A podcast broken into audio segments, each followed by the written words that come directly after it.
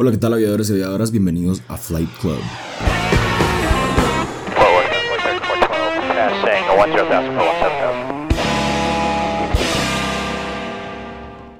¿Qué tal gente? ¿Cómo están? Buenas noches. Qué gusto saludarlos. Bienvenidos nuevamente a su episodio de Flight Club. Hoy, lastimosamente, no nos acompaña José. Tuvo un su pequeño resfrío por ahí. Gracias a Dios no es COVID. Otra vez se puso malo. Andaba hablando ahí así menos raro y no quiso. Bueno, no quiso. No lo dejamos grabar hoy porque hubiera salido con mala calidad el podcast. Pero traemos un invitado por aquí y para mí es un gusto presentárselos es Abraham Montes de Oca. Mucho gusto, Juan. Saluda. Hola. Hola, ¿cómo están? Bien, gracias. Eh, Abraham Montes de Oca es lo que, le, los, lo que les veníamos preparando desde hace rato que los traíamos ahí episodio tras episodio. Vamos a traer un psicólogo. Hasta vamos a traer un psicólogo. fin. Hasta que al fin. No Sí. querías, no querías no, venir. No, quería, me hice el importante. Te hiciste el importante, va. Yo creo que hasta aquí llegó el podcast. Gracias, joven. sí. Ya, gracias, gracias. no, pues se los quiero presentar. Es un psicólogo clínico. Clínico. Clínico, sacaste tu psicología aquí en Guatemala. Sí, ya hace siete años casi. Oh, ya, Sí, ya sí. hace tiempecito. Ya hace Pero tiempecito. sé también que te especializaste en aeronáutica. Así es. Y ahí es donde nos interesa a nosotros el, el tema, la aeronáutica. ¿Dónde te especializaste en aeronáutica? Aeronáutica lo saqué en Santo Domingo, República Dominicana. Aprovechando todo esto de COVID, fue de, va, sa- démosle en línea, porque lo permitieron así. Así. Sí, sí, sí. Si le oyen el acento, eh, sí, no es de aquí. Venezuela, señores. Venezuela. Sí, sí, Y si les digo el apellido, lo van a relacionar. claro. Abraham Montes de Oca es hermano de Julián Montes de Oca, Así es. nuestro invitado que tuvimos hace más o menos como cuatro o cinco podcasts por ahí. Sí.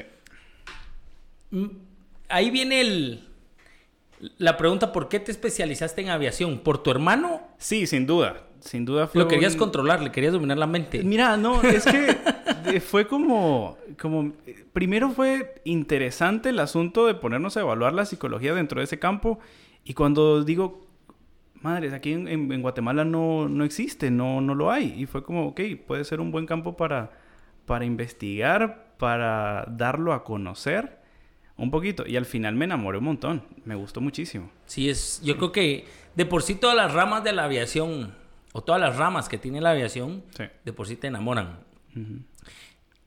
En episodios anteriores hemos hablado mucho y hemos tocado ese tema de la importancia de la psicología.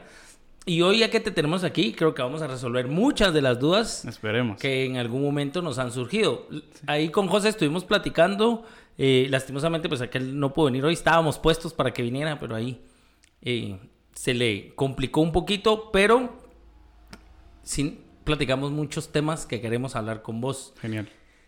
Sabemos de antemano que aquí en Guatemala, como vos lo dijiste, no le han puesto mucho coco como que a la, a la psicología en la aviación. ¿Por qué crees que esto pueda pasar? Viene desde la psicología en general. No se le pone mucho coco.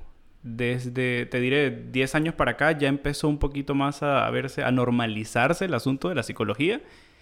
Y claro, si te vas a- al general de la psicología, mucho menos a la psicología aeronáutica.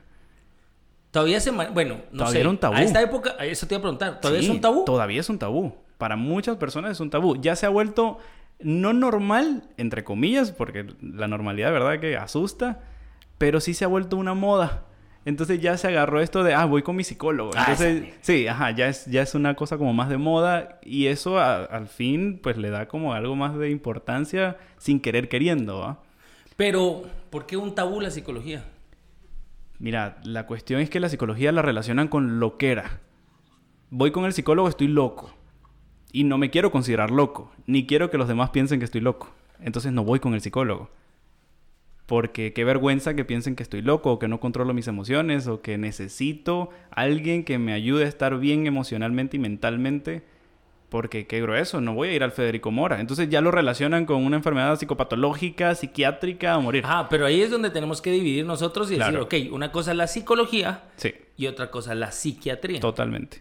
Por La, supuesto. psiqui- la psiquiatría ya es más medicado y Psiquiatría todo te incluye medicina, te incluye tratamiento farmacológico y te incluye incluso hospitalización si es necesario. Porque lo amerita la enfermedad que se tiene. Y te hablo de enfermedad gruesa, una enfermedad directamente mental y que lo amerita. La psicología puede ser, ah, amanecí triste. Ya, no estamos hablando de una depresión. No estamos hablando de una ansiedad cuando la persona siente miedo o siente una aversión, una fobia. No es una ansiedad generalizada, ponerle. Ok, actualmente trabajas en tu clínica. Sí. Me surge una duda. Decís ahí, la psicología es un tabú. Sí. Las edades de, que te llegan a tratamientos psicológicos, ¿qué edades son? La mayoría. De 28 para arriba. Ok, o sea mayoría. que las generaciones de nosotros, los jóvenes, Sí. Ah, perdón. de nosotros, Sí. es- se están dando cuenta que sí necesitan al psicólogo. Totalmente. ¿Por qué te hago la pregunta de la edad? Yo trabajo con muchos jóvenes, precisamente dándoles clases, y dentro del tema aeronáutico, y me he dado cuenta que varios llegan a padecer ciertos tipos de ansiedad. Sí. Pero hablo con gente de mi edad y me dicen, no, yo no padezco de ansiedad. O una de dos, o no lo quieren reconocer, O no la conocen. o no la conocen, Ajá. O simplemente no les pasa. Puede tener un muy mal concepto de lo que la ansiedad representa. A ver, entonces muy decinos, mal concepto. ¿qué es una Ansiedad, miedo a lo desconocido, tal cual. Miedo a lo desconocido. Pero es un, o sea, no lo tienes que ver como, ah, una cucaracha, qué miedo, ya. No, la ansiedad te lleva mucho No, más pues allá. esos son tus miedos. Ajá, es una aversión, te da asco una cucaracha. Sí. Pero la ansiedad te inmoviliza, te imposibilita Es- seguir adelante. ok. Es como yo. A mí no me haces meterme en un lugar en el que yo no mire el fondo, ok, en agua. te genera ansiedad. Así sea una piscina y sea de noche, yo no me meto. Precisamente porque no ves el fondo. Exacto. Miedo a lo desconocido. Miedo a lo desconocido. Pero, ¿qué síntomas son los de la ansiedad? Porque si yo te digo, si vos me decís, mira, ¿te da ansiedad por no saberlo del fondo? No. Simplemente digo, no me meto. Punto. Ajá. Pero si te metes te dará palpitaciones a morir, te da una arritmia severa, te Eh. daría sudoración. Y esto varía de persona a persona. Ya me tocó una vez. Ok. Me tuve que meter de noche a un lago. Sí. Y me metí. Ajá. Y fue así como que, uy, que me va a salir aquí. Sí. Estuve como 10 minutos, va, Simón, chilero, me salí. Ujú. Ya estuvo. No fue que me diera así tanto, o sea, sí lo soporté. ¿Cómo lo soportaste? Trato de no hacerlo. ¿Qué hiciste para soportarlo? Eh, había, eh, éramos varios amigos y como había molestadera y todo entre todos, Sí. ahí como que se me pasó el... Si yo esa situación te pongo a ti solito en ese mismo lago o en ese mismo me lugar, meto. solo, no te metes. No me meto. Sí. Miedo a lo desconocido. Ok, ¿por qué le puede generar a alguien entonces ansiedad algo que ya ha hecho y antes no le daba ansiedad? ¿Cómo qué? Volar. Ajá. Te lo pongo así. Una persona voló durante un tiempo, hizo varios vuelos, porque no es que sea piloto, hizo varios vuelos, nunca le pasó, y en un vuelo inicia con determinados síntomas, digámoslo así, Sí. de ansiedad. Y luego eso se repite ya en otro vuelo. en Tiene otro que haber un detonador. Tiene que existir un detonador. Ahí es donde entra el trabajo de la psicología tan grande, porque ¿qué detona que generes en ti la ansiedad que antes no tenías? Te levantaste mal, peleaste con la esposa, eh, tus hijos crecieron y se van de la casa, eh, no dormiste bien, no has comido bien. Un montón de, de situaciones normales, entre comillas, Falta de azúcar. podría ser. Sí, no te tomaste el medicamento que normalmente te estás tomando. Una y- persona con dietas puede generar ansiedad. Sí. Incluso una persona que está en dietas y come algo que la dieta no le debería permitir, eso puede generar ansiedad. Wow. ¿Cómo me pude comer esto que llevo tantos meses en la dieta y me lo comí? Soy una basura, no sirvo como persona, no puedo estar en una dieta, no sirvo para nada y te genera ansiedad. ¿Hay algún tipo de detonante para las generaciones jóvenes? Te hablo de los jóvenes porque es Sí. con los que tengo mayor relación en, el, en el tema de que tengo alumnos Sí. y pues en el podcast la mayoría de personas que nos escuchan es de los 20 a los 28 años. Sí. Entonces, quiera que no son jóvenes. Y te lo apuesto, que habrán jóvenes que nos están escuchando que dicen, sí, me pasa. ¿Hay algún detonante en esta generación de jóvenes que uno puede identificar y decir, por eso es que la mayoría de jóvenes tienen esto? La mayoría de la ansiedad en jóvenes es porque sucede algo que no pueden controlar y te genera ansiedad. Un examen cambiado de fecha genera ansiedad. El COVID, por ejemplo, yo no lo controlo. Sucedió. Las medidas sanitarias y todo eso yo no las Lo controlo. tuvieron encerrado. Te tienen encerrado y tú no lo elegiste. No es algo que tú decidiste. Y eso te genera ansiedad porque no puedes controlarlo. Cuando sucede algo en tu entorno que tú no puedes controlar, el tráfico, tú no lo puedes controlar y te genera ansiedad. Un asalto, tú no lo puedes controlar, te genera ansiedad. Esos factores que no son controlables por ti generan ansiedad. Ahorita que mencionaste eso, yo tuve un alumno precisamente que para el tráfico, él había veces que dejaba el carro ahí, se Sí. bajaba y se iba. Y yo le decía, ¿y qué haces? Ahí que lo va a traer mi hermano. Claro. Me decía, me han puesto multas, todo, pero yo no soporto estar metido en el tráfico y estar metido en el carro. Y le preguntas a qué hora sales de tu casa y te dice salgo 10 minutos antes de la reunión. ¿Qué hace para controlar la ansiedad entonces? Si tanta ansiedad te da el tráfico, ¿por qué no sales antes entonces? Y tratas de evitarlo. Sí, son situaciones que desde el punto de vista aviación, a veces para mí es muy preocupante. Primero, que yo no he visto que la autoridad aeronáutica en algún momento se preocupe por el tema psicología en aviación. Sé que en algún momento hay muchas, mucha necesidad para pilotos, para controladores, tripulantes de cabina, los mismos despachadores, los agentes de rampa, Sí. porque quiera que no, sobre todos ellos recae mucha Por responsabilidad. supuesto. Aparte de eso, hay un alto índice de divorcios dentro del tema de aviación. Incluso te doy un ejemplo. Tú vas en una autopista de noche con tu esposa y tus hijos. Te hablo 3 de la mañana porque les tocó porque así fue el viaje. ¿Te genera o no te genera ansiedad ir en esa autopista con tu familia en el carro? Sí que va a pasar algo. Llegar al punto de destino. Llegar O sea, bien y llegar sanos porque sabes que estas personas dependen de ti. Sí. Súmale 100 personas más a miles de pies de altura. Ok.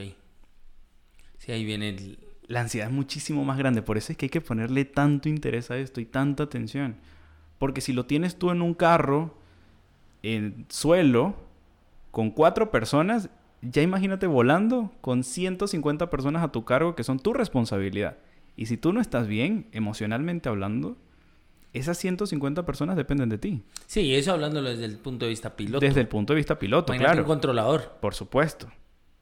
Depende un montón de gente de ti, no solo cuatro, no solo dos. Sí, y yo creo que ahí es donde debe de enfocarse que hasta cierto punto la autoridad se preocupe Claro. por, esa parte. Eh, hace un par de meses atrás, en algún momento se discutió el tema pruebas psicológicas Sí.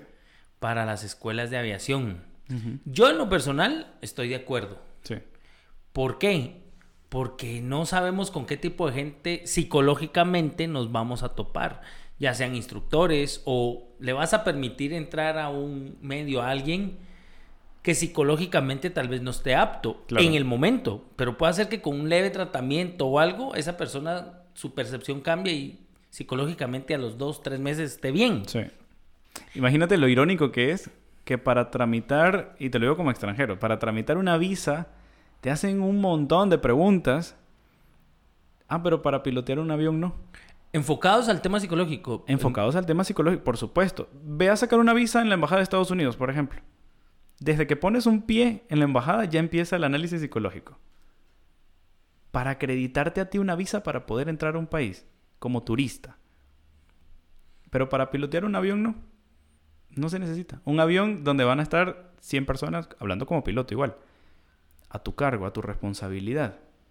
Ah, para eso no se necesita la evaluación psicológica ni psicométrica ni de entrevista, porque una tiene que ir de la mano de la otra. No puedes hacer una entrevista sin una evaluación psicológica que, que sustente un poco lo que escuchas.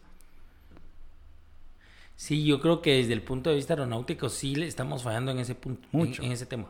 Es impresionante, sí. y el riesgo que puede generar esa desidia es enorme. ¿Es solo en Guatemala? Yo lo vería muy a nivel América, Así. en general. Sí. Se Bueno, está de por sí el tema psicológico en aviación, comentábamos fuera de, Sí. del podcast, no es tan antiguo. No es tan antiguo. Estaba haciendo lecturas hace poco. España 2017 comenzó la especialidad directamente como maestría en la psicología. Maestría en psicología aeronáutica, directamente, en España. Y estamos hablando de 2017. O sea, hace cuatro años. ¿Sí? ¿Qué otro país en algún momento ha sobresalido ahorita en ese tema de Mucho España, sé que Estados Unidos ha sobresalido muchísimo en, porque se le ha dado la importancia a la psicología y se le ha dado la importancia a la psicología aeronáutica.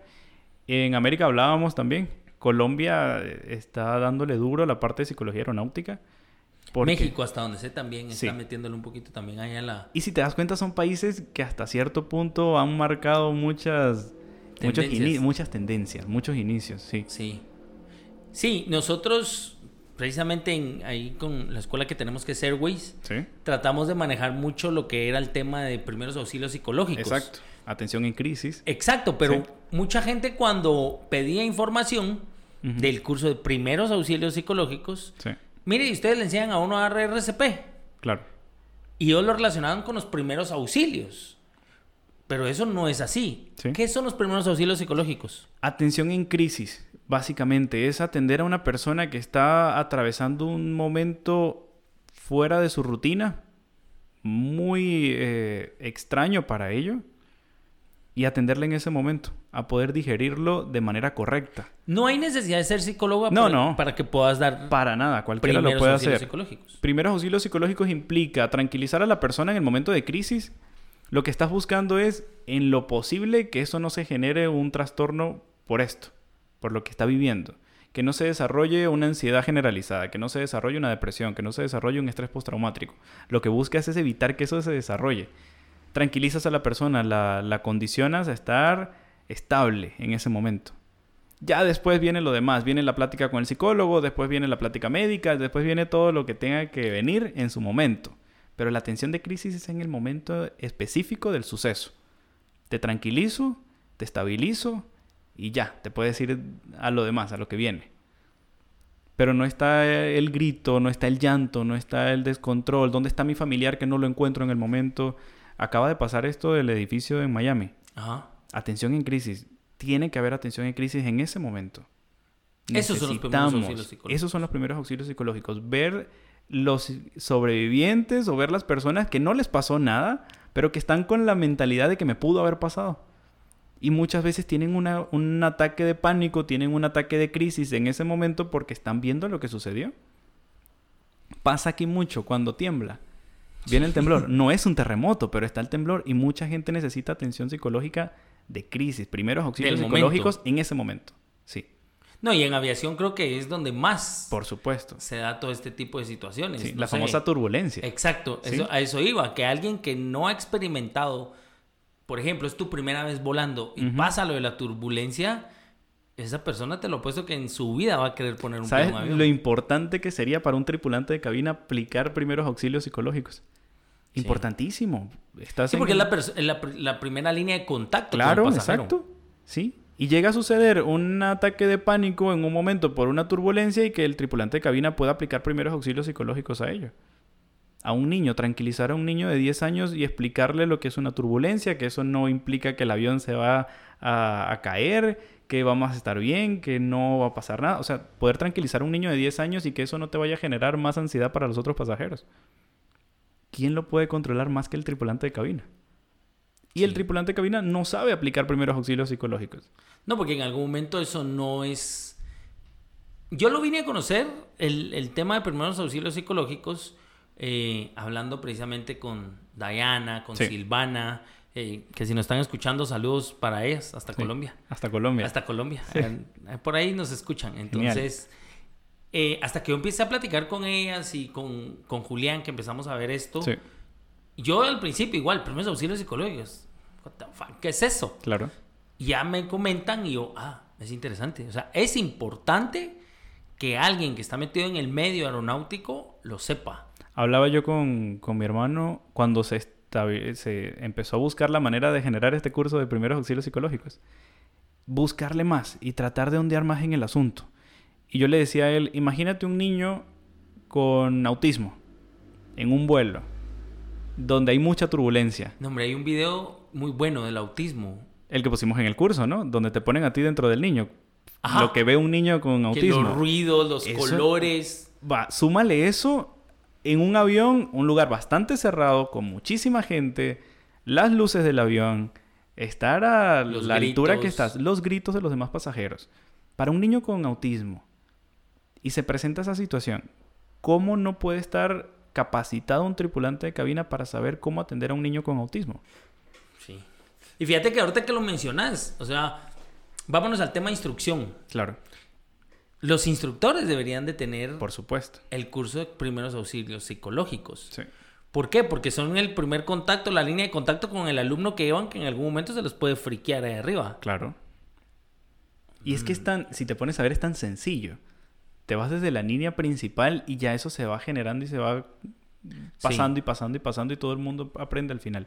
Sí, porque al final no tenés ese conocimiento, solo va a ser así como, ay, no, hombre, tranquilízate, respira, Claro. relájate. eh, Y no te estoy hablando de un curso que tiene que ameritar tres años de preparación. Sí. No, es un curso que se puede dar muy bien en unos meses, en unas semanas. Bueno, si ya lo saben, vamos a hacernos publicidad. Ahí estamos, Airways. por favor, sí. Airways Training Group, ahí lo pueden... Sin querer queriendo. Ahí lo pueden tomar, sí, sin querer Claro. queriendo. No, fíjate que en algún momento yo he platicado mucho con, con jóvenes Sí, y yo les digo, mucha de veras, métanse al rollo de la psicología. claro. Hay quienes que me dicen, no, es que a mí de por sí me gusta estudiar psicología. Ok, métete al rollo de psicología aeronáutica. ¿Te gusta Sí. la aviación y te gusta la psicología? Dale. En Guatemala, según sé, creo que hay una doctora que es psicóloga aeronáutica y vos. Y de ahí terminamos de contar. Sí. Ya no hay más.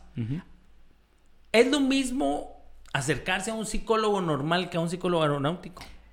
Entre comillas, sí. Porque el psicólogo aeronáutico tuvo que ser psicólogo normal en al principio. Ah, Psicólogo por- por eso. general, por Pero, por decirlo. ejemplo, yo me acerco con un psicólogo general Sí. y no con un psicólogo aeronáutico. Tú como piloto, Con piloto, como... jamás va a ser igual. Nunca. El psicólogo aeronáutico está capacitado para atender a una persona dentro del ámbito aeronáutico. ¿Qué pasa con el psicólogo general? El clínico. El psicólogo clínico te podrá entender de ansiedades, te podrá entender de trastornos en general, pero aplicado ya a una persona que se encuentra laborando en ese aspecto, nunca va a ver como alguien que tenga la especialidad, jamás. Que sabe que te va a entender perfectamente porque sabe teóricamente cómo es el asunto aeronáutico, cómo, cómo repercute el estrés en un piloto, nunca va a ser igual que el estrés en un arquitecto. Jamás va a ser igual. Sí, nunca. Y el psicólogo aeronáutico sabe por dónde tratarlo, por dónde manejarlo. ¿Qué herramientas te da a ti como piloto, como tripulante de cabina, eh, para poder trabajar este estrés que es específico a tu área de trabajo?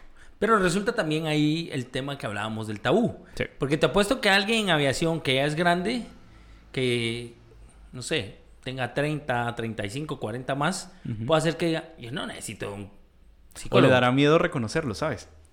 Porque le podrá dar miedo decir, yo con 40 años, tanta experiencia que tengo eh, como piloto y que necesite ir con un psicólogo y que los demás pilotos se enteren de que yo estoy llegando con un psicólogo aeronáutico. Pues eso es lo que deberíamos de romper, ¿no? Por supuesto, claro. El, el hecho de decir es que no estás mal, o sea, Sí. simplemente necesitas. ¿Por qué? Por presiones que tenés, porque no solo es el volar, sino también está tu familia, tus hijos, tu esposa. Yo sueño con un momento y no, no generalmente por la cuestión de, de hacer fama, pues, pero sí sueño con ese momento donde el piloto llegue y diga, ah, sí, estoy llegando con un psicólogo aeronáutico para trabajar estrés. Y que el otro le diga, madre, dame el contacto. Yo A también. ¿sabes? O sea, que se vuelva algo tan normal. Tan normal como ir con un médico general para tratar una amigdalitis. Algo así. Que vos digas, ay, tengo un problema de gastritis, fíjate que fui Sí. con fulano. Ah, yo también, pasame el número. Exacto.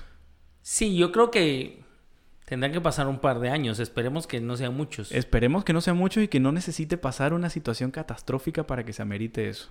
Ya han pasado, Sin duda.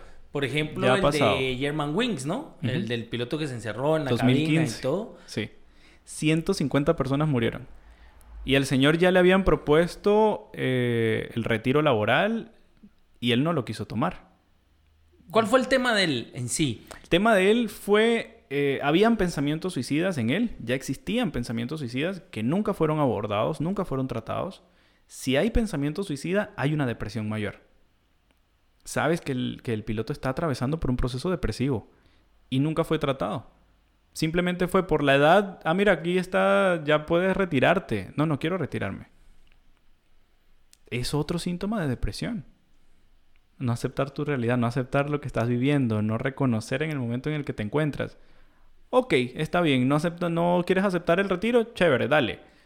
Y ahí está, se fue a estrellar a los Alpes franceses, 150 personas murieron. Sí, y siento que fue por no ponerle coco al tema psicológico. Claro. Sí. En, en el podcast pasado, en el episodio, perdón, platicábamos precisamente con José de una noticia que se dio, que fue un piloto de 68 años en plena cabina, Sí. se desnudó y se puso a hacer obscenidades. Deja eso, iba a cabina, pero su primer oficial era mujer. Claro. Entonces yo le decía a José, no hombre, ¿hasta dónde puede llegar ese nivel de perversión? O sea, ¿qué tenés en la cabeza para hacer eso? Y viene esa parte. Los exámenes psicológicos en algún momento no debieron reflejar eso. Hasta cierto punto. El examen psicológico no es mágico tampoco, porque muchas personas lo pueden Manipular. eh, manipular, por supuesto. Sí, no lo dudo que tú lo hayas hecho en algún momento, Juan. Estoy completamente seguro.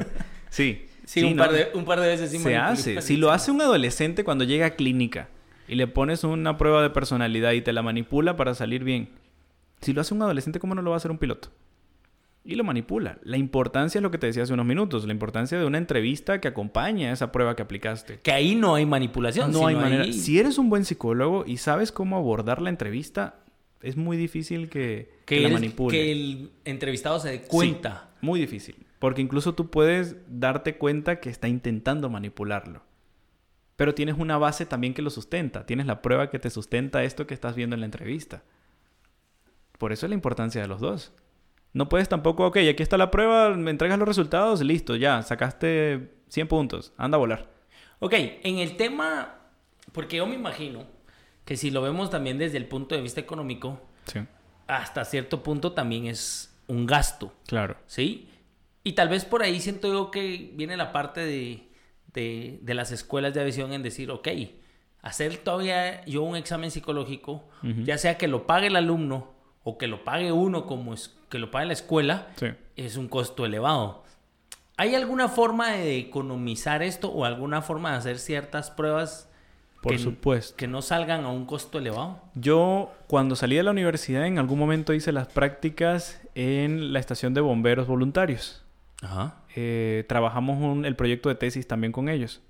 ¿Qué sucede? Se vio la importancia de aplicar un tratamiento psicológico no solo a los bomberos, sino a los familiares de los bomberos también. A raíz de los resultados que tuvimos con la tesis, con la entrevista. ¿Y qué hacemos? Que el, el centro de prácticas de la Landívar, de la Universidad de Landívar, manda un grupo a la estación de bomberos voluntarios con practicantes de psicología de último año te estás economizando muchísimo.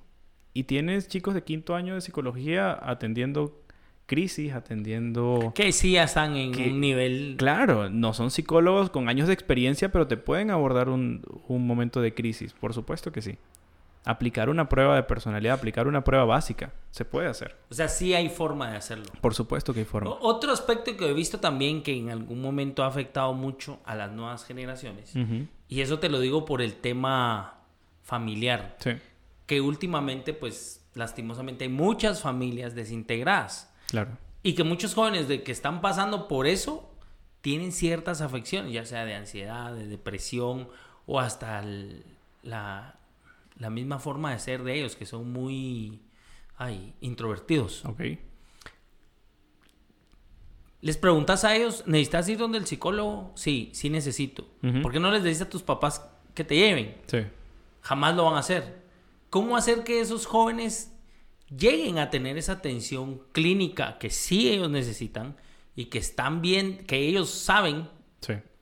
que es necesario, pero sus papás no lo llevan o no lo atienden? Acá te encuentras con dos puntos bien eh, duros de manejar. Uno es que un menor de edad llegar a un centro de psicología como atiéndanme, muy complicado. Que un menor de edad llegue solito por su cuenta y que se le vaya a atender sin autorización de los papás. Es bien complicado, generalmente no se hace. Y tienes el otro punto, ¿a dónde recurrir? ¿Dónde hay un centro donde yo sé que puedo ir siendo mayor de edad, por ejemplo, y que puedo ir y puedo ser escuchado? Los hay, existen centros de psicología acá donde no cobran. ¿Dónde? Está en la zona 1, Centro de Prácticas de la Landívar, por ejemplo, también. Sé que todas las universidades que tienen psicología como, como Tienen estudio sus- tienen su, su grupo, tienen su centro de atención. Te cobrarán 15 quetzales por la terapia y hay otros donde no cobran. Y existen y la gente no lo sabe. ¿Los pueden buscar en internet? Los pueden buscar en internet. Buscan en la universidad, ven el centro de atención psicológica y ex- existe. Sé que el de la Landívar está en zona 1. No te sabría decir la calle exacta, pero sé que está en zona 1 y la atención creo que cuesta 10 quetzales la consulta. Sí, te lo pregunto por lo que te comentaba antes Sí. fuera del podcast. Sí tengo jóvenes que se acercan conmigo y me dicen, sí, yo necesito ir, pero es el tema, ok, sos menor de edad. Ahí sí. ¿Cómo venderle esa idea al papá? Decirle, no, mire, es que su hijo no está loco, sino simplemente su hijo necesita esa atención. ¿Quién se la va a vender? Ahí empezamos con eso. ¿Quién se la puede llegar a vender para que el papá lo reconozca como una figura importante de escuchar? Colegios, academias, donde los hijos estudian, que representan cierta autoridad para, que- para que el papá diga, ok, sí, si tú me lo estás diciendo es porque de verdad lo amerita. Porque ¿quién va a pedirle al papá que lleve al hijo con un psicólogo? Para que el papá lo escuche y lo tome como consideración. O puede ser, es que es un arma de dos filos, siento yo. ¿Sí? Ay, vos patojo, vos lo que necesitas es una tubana Claro. formatada. Sí. Por eso te digo, es mucho más complicado cuando es menor de edad. Muchísimo más complicado. Y Si sí hay no muchos están- menor de edad que lo necesitan. Por supuesto, claro. Ahí la, la- el, el tema o el punto focal serían los papás. A generar ese interés para llevar a su hijo a una atención psicológica. Porque el chico es menor de edad, por su cuenta va a ser muy difícil que un lugar lo reciba. Sí, yo siento que, mira, es que es bien difícil a veces tocar ese tema con los papás. Porque el papá puede decir, ay, no, este mire, solo mañas son, o Sí. es. Está poniendo pretextos él para no estudiar, o. Y no lo ven tal vez con la importancia. Claro. ¿Por qué? Porque ellos nunca lo tuvieron, o porque nunca estuvieron cerca del tema psicología, que es, que es importante. Pero yo sí creo que los papás deberían en algún momento, si hay papás escuchándonos, Hasta cierto punto he escuchado y todavía lo sigo escuchando un buen cinchazo, dicen acá. Y que tu todo. psicólogo ni que nada. El cincho lo cura todo. Eh, no, yo no soy así. Yo solo digo un buen paletazo. Ajá. Te sale mejor. Ya lo tienes hasta con el nombre de tu hijo, el pa- la paleta. Marcadísimo. No, pero es que déjame decirte que a veces sí ayuda. Por supuesto, yo no digo que no, pero júntalo con un proceso de, de terapia psicológica también. Sí. Dale un poco de, de apoyo emocional y mental al niño, al adolescente. Y dale el paletazo cuando consideres darle el paletazo. Que el regaño del psicólogo también vendrá para ti en algún momento, porque no le vamos a dar paletazo en cualquier momento al niño. No, claro que no. Pero claro que ayuda, por supuesto que ayuda. Yo por lo menos soy un psicólogo que, que sé que ayuda. Un buen paletazo dado cuando se necesita y cuando la situación lo requiere. Sí, pero yo creo que el tema papás es bien... Es muy complicado. Fíjate que se me han presentado un par de alumnos por ahí. Eh, tengo un alumno por ahí, me dice, yo no quiero estudiar la carrera que estoy estudiando. No quiero. Pero mi mamá sí o sí quiere que la estudie. Y hablarle, es que ya se lo dije. Sí. Los papás a veces se enfrascan en cumplir los sueños a través de sus hijos. Exactamente. Y en aviación yo creo que, bueno, al, al patojo de por sí le gusta la aviación, lo que no quiere estudiar es la otra carrera que tiene. Pero también me ha tocado el caso de que viene gente que me dice, mire, es que a mí no me gusta la aviación. Claro. Pero el papá es aviador. No, o el papá le O fascinaba quiso la siempre. aviación. Ajá. Exacto. Y Sí. métete, métete y métete y sí o sí. Sí. Entonces yo creo que también hasta cierto punto a veces son buenas esas charlas entre papás e instructores o si se puede papás y Imagínate qué psicólogos. fácil fuera que este chico que está en esta academia, donde esté estudiando, tengan un psicólogo que lleve ese acompañamiento y pueda hablar con el papá, porque ese chico se va a graduar a- eventualmente y va a terminar siendo piloto, eventualmente, y un piloto súper frustrado, haciendo algo que no le gusta. Sí. ¿Cómo puedes trabajar con un piloto frustrado que hace algo que no le gusta? Pero vamos a este punto. ¿Quién está en la academia para poder llegar hacia el papá y brindar un peso de realidad a lo que está viviendo? Que no Sí. sea solo el hijo.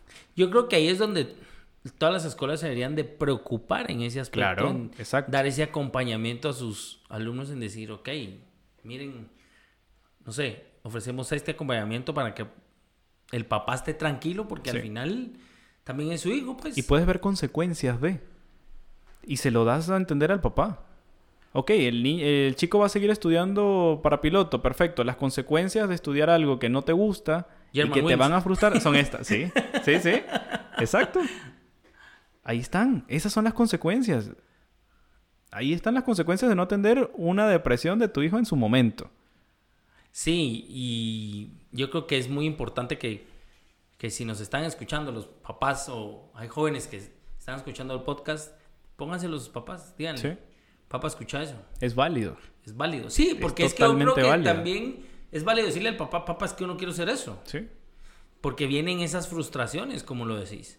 Y es válido decir no me siento bien, no me gusta, no, no me complementa, no, no amanece el día y me voy motivado a estudiar. Es totalmente válido y aceptable. Sí, lo, lo otro que también veo yo y siento que debe ser muy importante, eh, eso desde el punto de vista, te lo digo, instructor, Sí. es que a veces uno mira el rendimiento de los alumnos y a veces se da cuenta de cómo recaen Claro. esos rendimientos o desde un inicio miras así que el alumno no muy, pero siento que son de los instructores que yo conozco, te podré contar con los dedos los que en verdad son, ok, ¿por qué no estudiaste de veras? Claro. Contame. Sí. No, es que fíjese que me pasó. Y también uno sabe cuando el alumno te está mintiendo o cuando en realidad te está contando todos Claro. los problemas que pasan, porque Sí. ciertamente la relación entre alumno e instructor a veces se abre mucho y a veces los alumnos llegan a tener plena confianza con uno, que uno dice, chica, toda la responsabilidad que me estás dando sobre los hombros con el hecho de saber muchas cosas que en realidad te están pasando. Claro. Y que al final uno se siente hasta cierto punto responsable de brindarle cierta ayuda, pero uno no es psicólogo. A eso iba, eso, justamente eso te iba a decir. Ahora imagínate un psicólogo que sabe cómo abordarlo, que tiene herramientas para abordar eso. Sí, porque uno trata de dar los mejores consejos, pero sé que hay otros Y ahí lo diferencias. El psicólogo no te va a dar un consejo jamás. Exacto. Nunca. El psicólogo te va a ayudar a solucionar el problema. Y te, yo por lo menos, yo soy de los que te doy las opciones y te planteo las opciones. Aquí están. Toma tú la que quieras. La consecuencia la vas a vivir tú. Pero yo te ayudo a saber que existen opciones diferentes a la que tú tienes en tu mente. Que eso sí, cada, cada opción que, que tomes tiene sus consecuencias y tiene sus ventajas y tiene sus desventajas. ¿Cuál vas a elegir? ¿Va? Sí, ¿cuál vas a elegir? Sí, yo creo, y ahí es ese punto, porque uno Sí. como instructor aconseja, Claro. ok, hasta donde llegue, Es lo humanamente normal. mira, volviendo otra trata de hacer esto, Sí. hace esto, no hagas esto, porque sí, te soy sincero, hay problemas de todo tipo que uno Claro. dice, no hombre, o sea, ¿cómo hacemos para que esto cambie? Pero me he topado también con alumnos que, mire, es que yo le dije a mi instructor que no podía estudiar porque me pasó esto y esto, y le valió. Claro. Y igual, eh, y digo, bueno, es, es muy difícil. Y créeme que no solo es en la parte de escuelas, lo veo también en la parte de la autoridad aeronáutica, como te lo mencionaba al principio, que no hay un acompañamiento, por ejemplo, para controladores. Claro. Yo estuve dentro del gremio, es un, gremio- es un trabajo muy bonito, pero es muy estresante. Y, y además de eso, tenés tus presiones. Hay gente ahí que tiene sus hijos grandes, universidad, pago de universidades, pago de casa, pago de carro. Están en medio de un divorcio. Exacto, estás Sí. en medio de un divorcio, no sé, tenés una persona que en algún momento tenés enfermo a alguien. Claro. Y todavía tener la Súmale responsabilidad la de- pandemia. llegar a controlar, Sí. llegar a, a hacer tu trabajo como es. Claro. Pero no hay un acompañamiento de parte de la autoridad que diga, hey, mire, ¿usted por qué está trabajando de esa forma? Claro. O que él tenga la confianza de decir, mire, necesito ir de aquel lado, de veras. Y yo creo que funcionaría muchísimo más también si lo dejas muy eh, a la libertad de la persona, ¿sabes? O sea, como que ahí está el cuartito, ahí dice psicólogo, cuando usted lo necesite, vaya, no le diga nada a nadie y entra al cuartito y haga su cita. Pero ahí está, es el servicio que le damos. Yo creo que optimizarías mejor Muchísimo. las labores. Y generaría mucha más confianza a la persona. No tengo que hablar a nadie, no tengo que decirle a nadie que quiero ir con el psicólogo, simplemente entro, me apunto y ya. Sí. Sin decirle nada a nadie. Y ahí me llaman por teléfono y me dicen, mire, su cita es el 14 de julio a las 2 de la tarde. Genial, a las 2 de la tarde, el 14 de julio, ahí estoy. Y llegas y nadie se enteró, nadie supo, no tuviste que decirle a nadie, simplemente llegaste a tu cita. Pero tenías la puerta abierta, tenías ese espacio ahí dedicado para ti. Sabías que ahí estaba. Sí, lo que pasa que regresamos al tabú. ¿ah? Regresamos al tabú y regresamos también a que hasta cierto punto representa un gasto, como tú lo decías.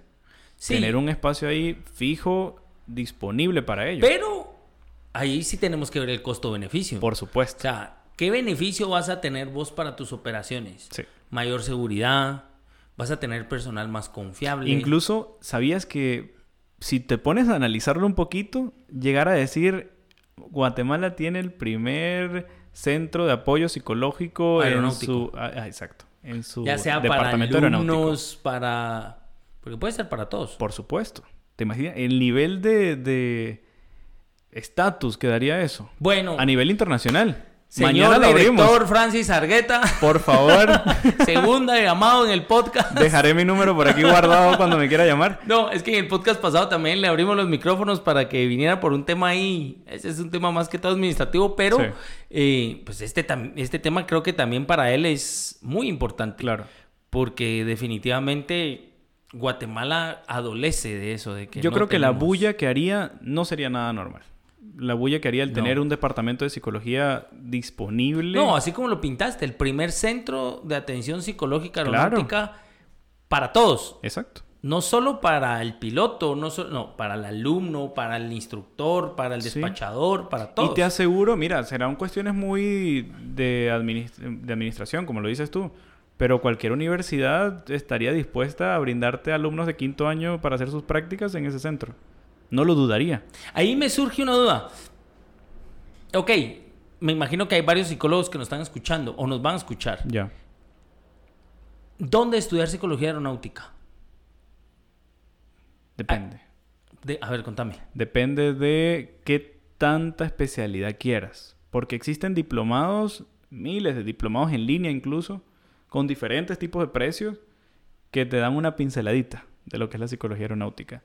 Existen sus especialidades también, y varios psicólogos que están escuchando no me dejarán mentir que la especialidad no es muy barata. Y existen especialidades de especialidades, con precios de precios, pero que te envuelven muy bien en el campo. He visto las especialidades en España y están muy bien representadas y tienen un pensum muy duro en cuanto a psicología aeronáutica. Un aprox, ¿cuánto vale? Aproximadamente, la última vez que lo vi, que fue hace como tres años, estábamos hablando de dos mil dólares aprox la matrícula directamente.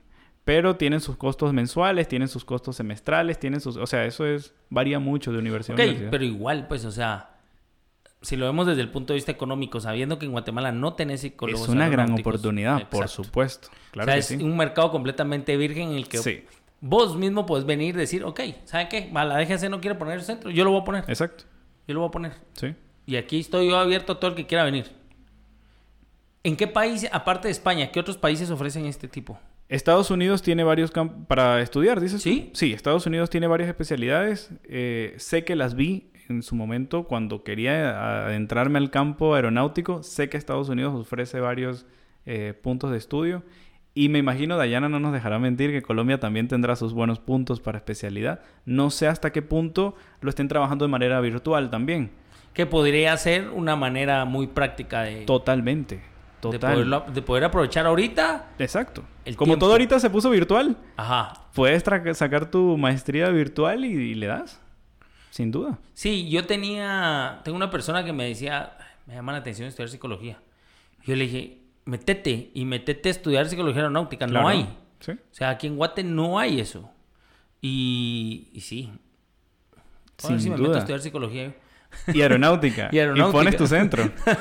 Sí, ya. Adiós pobreza. No, yo como psicólogo no. No sé si serviría. Sí lo harías. Ay, yo le diría, nada, servís para nada. Dios. Y la, y la gente lo busca, créeme. La gente busca que uno los trate mal a veces. ¿sí? ¿Ah, sí? Sí, sin duda. Sí. No, claro, depende de personalidad, pero a muchos les gusta. Así. Sí, sí. ¿Ve? Necesitan ese regaño, ese Un buen punto regaño. a favor mío. El buen regaño que te traiga la realidad y te despierte Ah, un sí, poquito. con gusto. Sí. Eh, por favor, los que nos están escuchando, si quieren un buen regaño, búsquenme. Por favor. Ah, ya no, saben pues, dónde encontrarme. Ya, ya saben dónde encontrarme. Sí. Ok, la gente se puede acercar con tu persona para Sí. alguna consulta, algo. Por supuesto que sí. Los micrófonos son tuyos. Yo tengo ahorita, estamos trabajando eh, precios muy sociables, trabajando terapias en línea. Mi página está como eh, Psicología Activa en Facebook y como Proactiva. Me pueden conseguir en Facebook también. Ahí lo vamos a postear ahí cuando publiquemos el. Chévere. Como el Proactiva podcast. me pueden escribir, se pueden tomar sesiones en línea. Como te digo, trabajamos un costo muy social. eh, aprovechando esta situación de que la gente no puede salir, desde tu casa estás en la sala fresco tomando tu sesión psicológica. Y no solo aeronáutica, también... No, no, no necesariamente. Puede ser a nivel general, desde adolescente, niños incluso, niño, adolescente y adulto. Terapia de pareja, hemos trabajado mucho ahorita también. Ah, ok. Sí, sí, a las órdenes, con mucho gusto. Ahí vamos a mandar a Kevin. Genial. Pobrecito. Sufre de maltrato. Julián, ¿Súmete por favor. Julián, ¿estás escuchando esto? Ahí vamos a mandar a Kevin y a Camila a terapia de pareja. Sí, por favor. No, pues mira, para nosotros, me e incluyo a José porque si estuviera aquí igual te daría el agradecimiento. A ustedes, sí. Eh, es muy importante. ¿De qué ratos queríamos platicar precisamente este, este tema? Lo- Sí. La importancia y el, el tabú que se le ha estado dando. Eh, gracias por... Porque al final te decidiste venir. Sí, ya, ya era mucho de hacerme el importante.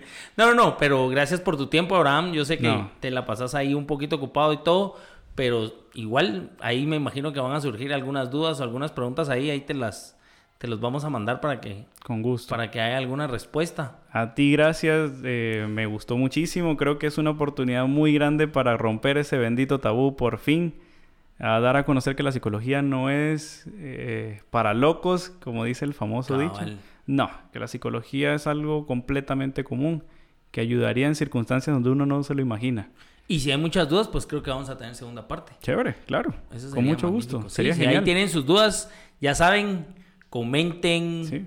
compartan ahí. Gracias a Dios, creo que tenemos nuevos países donde nos escuchan, te cuento. Ah, buenísimo. Sí, y ahí vamos más o menos como por 25. Esperemos que hablen español, porque si no, no van a entender nada. No, fíjate que nos escuchan de, de países así bastante lejos, digámoslo así. Eh, ahorita te digo, aquí lo estamos, lo estamos viendo ahorita precisamente. Y se nos agregaron ahí un par de países. República Dominicana no teníamos. Buenísimo, sí. No teníamos quien nos escuchara, ya nos escuchan en República Dominicana. Eh, Rusia, Ok. Suiza, China, Ucrania. Señores, bueno. Buenos días para todos ustedes. Sí, ese es. Ese, ya, ya me quitaste parte de mi despedida ahí, pero Sí. como yo les digo siempre a todos ahí, eh, compartan. Ese es José el que les dice que compartan, que le apachen a todo. Sí. Te agradezco por tu tiempo, A por, ustedes. por haber compartido con nosotros. Y para los que nos escuchan, ya lo saben, buenos días, buenas tardes y buenas noches. Feliz fin de semana. Gracias, Juan.